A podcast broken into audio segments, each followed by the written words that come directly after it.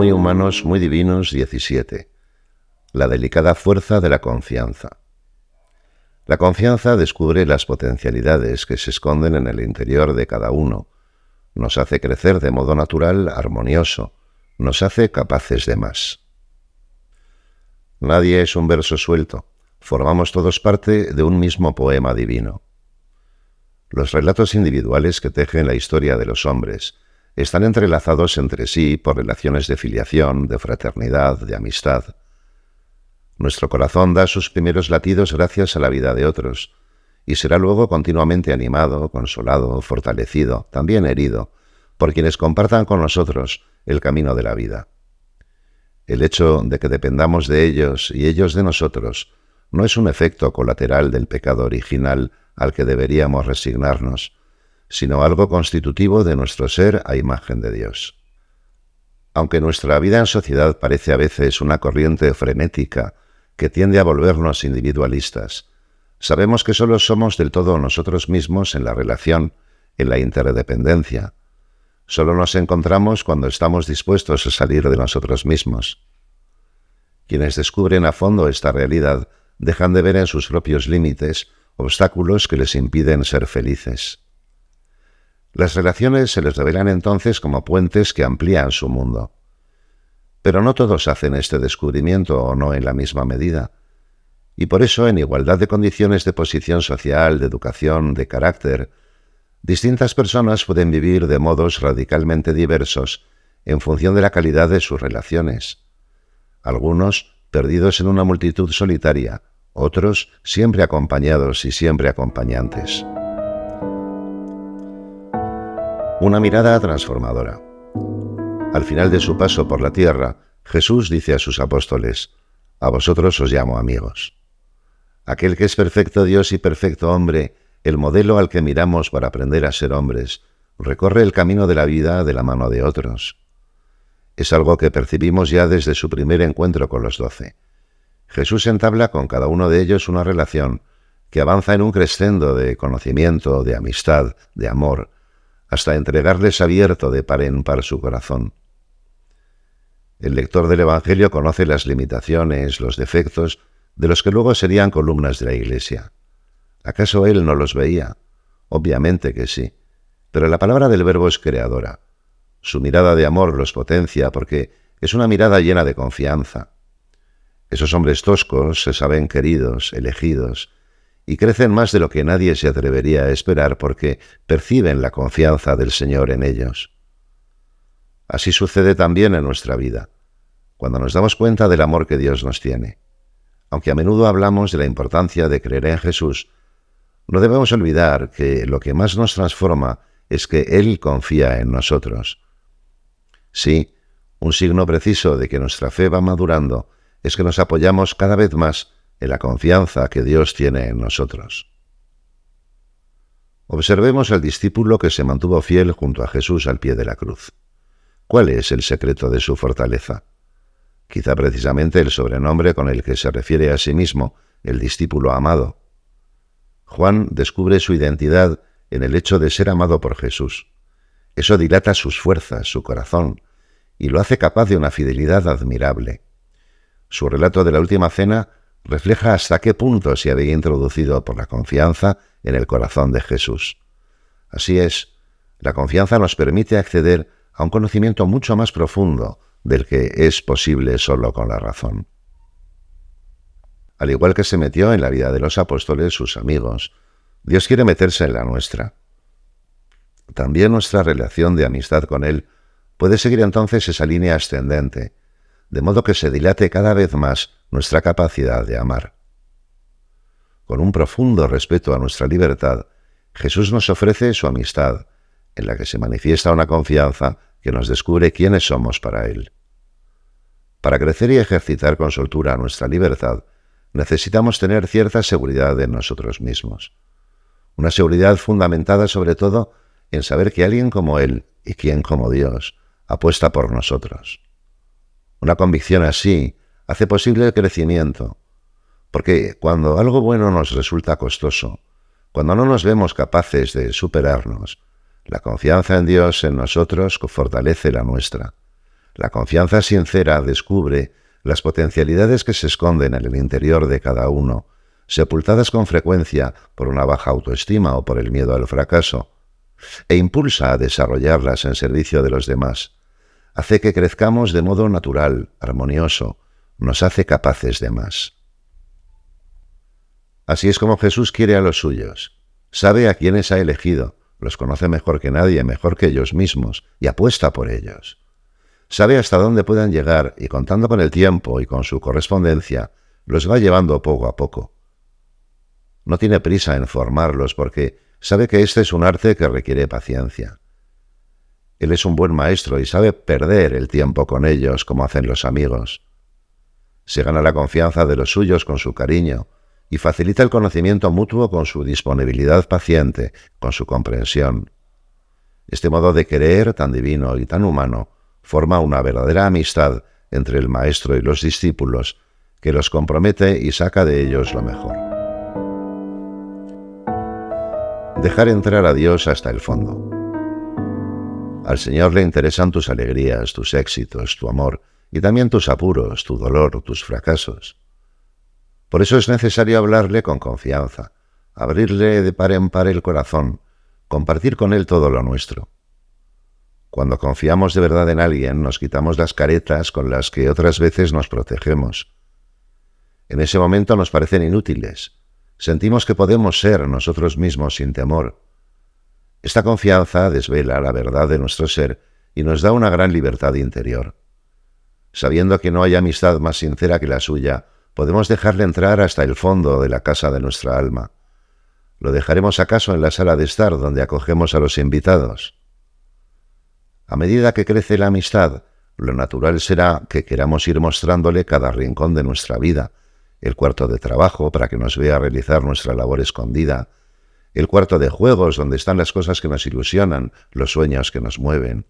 También le mostraremos el trastero lleno de cosas, algunas más útiles que otras, y de los pedazos que se nos han ido rompiendo por el camino. Si nos damos a conocer, si encendemos las luces, Él iluminará los rincones que parecen oscuros, y nos ayudará a ver esos espacios en los que hemos de poner orden, y lo hará con claridad, pero sobre todo infundiendo esperanza, pues la suya no es una mirada que juzga, que intimida, es una mirada de amor, que fortalece y eleva, es una mirada creadora y redentora. La confianza llama a la confianza.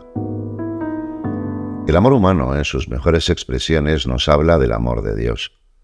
Experimentar en una amistad la fuerza impulsora de la confianza, descubrir que alguien cree en nosotros, es algo que nos mueve a dar lo mejor de nosotros mismos.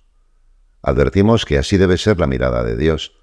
Por eso también nosotros hemos de procurar mirar a los demás como Jesús, aprender de Él a ser luz para quienes nos rodean. A medida que experimentamos el valor transformador de la confianza de Dios y de la confianza en Dios, vemos la necesidad de ofrecerla a los demás. Dios muchas veces se sirve de una amistad auténtica para llevar a cabo su obra salvadora. La confianza que se tiene en los buenos amigos es con frecuencia el medio que Dios nos ofrece para que veamos aquello que quizá no nos atrevemos a afrontar solos. Si tenemos la suerte de contar con amigos de verdad, personas que nos quieren bien, mejores, felices, y nos atrevemos a abrirles esos espacios de intimidad, habremos experimentado muchas veces que nuestro mundo interior se enriquece al compartirlo.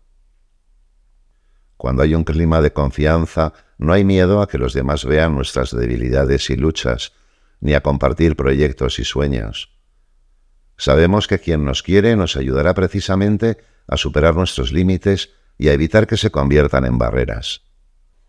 En la dinámica humana de dar y recibir, darnos implica compartir nuestra singularidad, mostrarnos con autenticidad, Llegar a este punto nos da una libertad muy grande, pero requiere el esfuerzo por salir de nosotros mismos, la disposición a exponernos, aun sabiendo que eso nos hace vulnerables.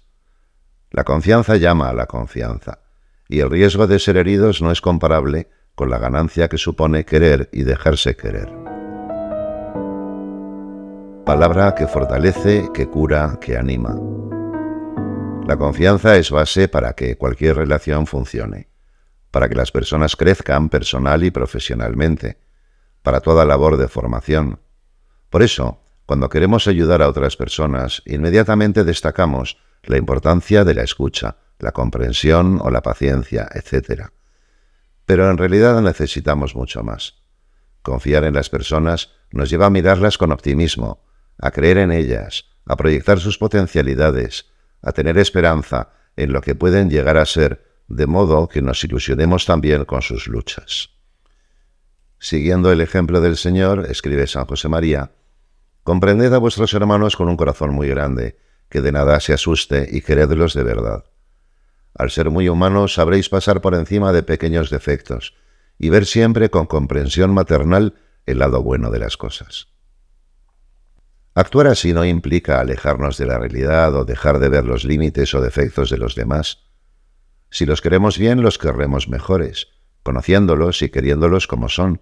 Desde la amistad y fraternidad que nos une, podremos advertirles de los posibles peligros que se les escapen, o podremos sugerirles algo que quizá no entienden a primera vista, y los acompañaremos en el descubrimiento del bien que se esconde detrás de esa nueva perspectiva.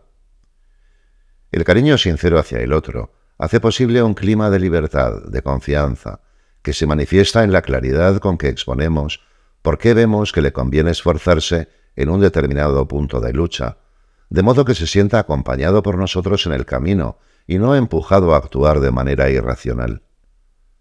La función del director espiritual es ayudar a que el alma quiera, a que le dé la gana, cumplir la voluntad de Dios. A veces puede sucedernos que queriendo ayudar a alguien que parece no escuchar, nos dejamos llevar por el prejuicio de que en realidad no quiere, no se deja. No podemos olvidar que somos frágiles y que el camino, además de aprendizajes, en ocasiones deja heridas que tardan en cicatrizar. No pocas veces, el dolor provocado por esos golpes lleva a construir barreras que aíslan, que protegen del posible sufrimiento, pero que también hacen difícil recuperar la confianza necesaria para seguir creciendo.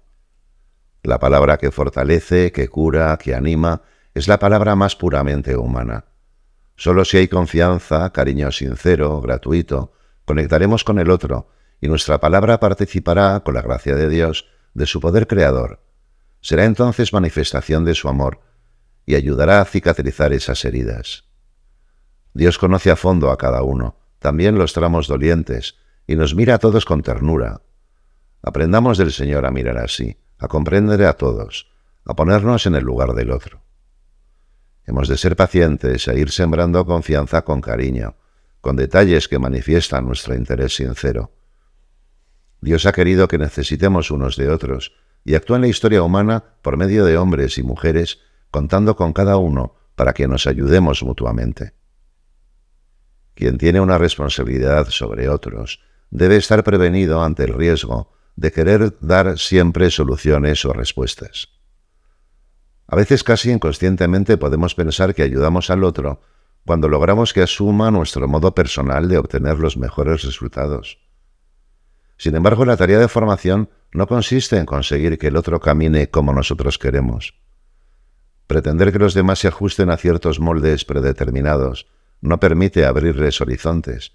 Más bien podría someterlos a la frustración de quien no logra cumplir con ciertas expectativas. En realidad, una buena formación es aquella que logra que cada uno sea de la mano de Dios el auténtico protagonista de su vida. Quien desea colaborar en esa tarea tiene el papel de acompañar, de facilitar el conocimiento propio, haciendo buenas preguntas que ayuden a reflexionar, dando más pistas que respuestas, aunque esto requiera más esfuerzo. Cuando es cada uno quien descubre un horizonte y se pone una meta, el esfuerzo por alcanzarla es mucho más eficaz, porque nace de un motor interior. Aun cuando requiera más tiempo lograr los resultados que cabría esperar, el mismo esfuerzo irá configurando a la persona de un modo bueno, estable, virtuoso. Haberlo experimentado tantas veces en carne propia nos llevará a dar siempre una gran importancia a la iniciativa personal, a estimular el protagonismo de cada uno. La confianza surge allí donde se percibe el amor de Dios, que es paciente, no se irrita, no lleva cuentas del mal, sino que todo lo excusa y todo lo cree. Quien ama así se convierte en maestro, en referente firme, en fuerza delicada, que lleva a los demás mucho más lejos de lo que parecería posible. Cuántas sorpresas nos llevamos cuando respetamos esa tierra sagrada que son los demás. El Espíritu Santo puede entonces ayudarlos a dar la mejor versión de sí mismos. Si tenemos esperanza en lo que pueden llegar a ser, si confiamos en la gracia y en todo lo bueno que Dios pone en ellos, les daremos alas para volar.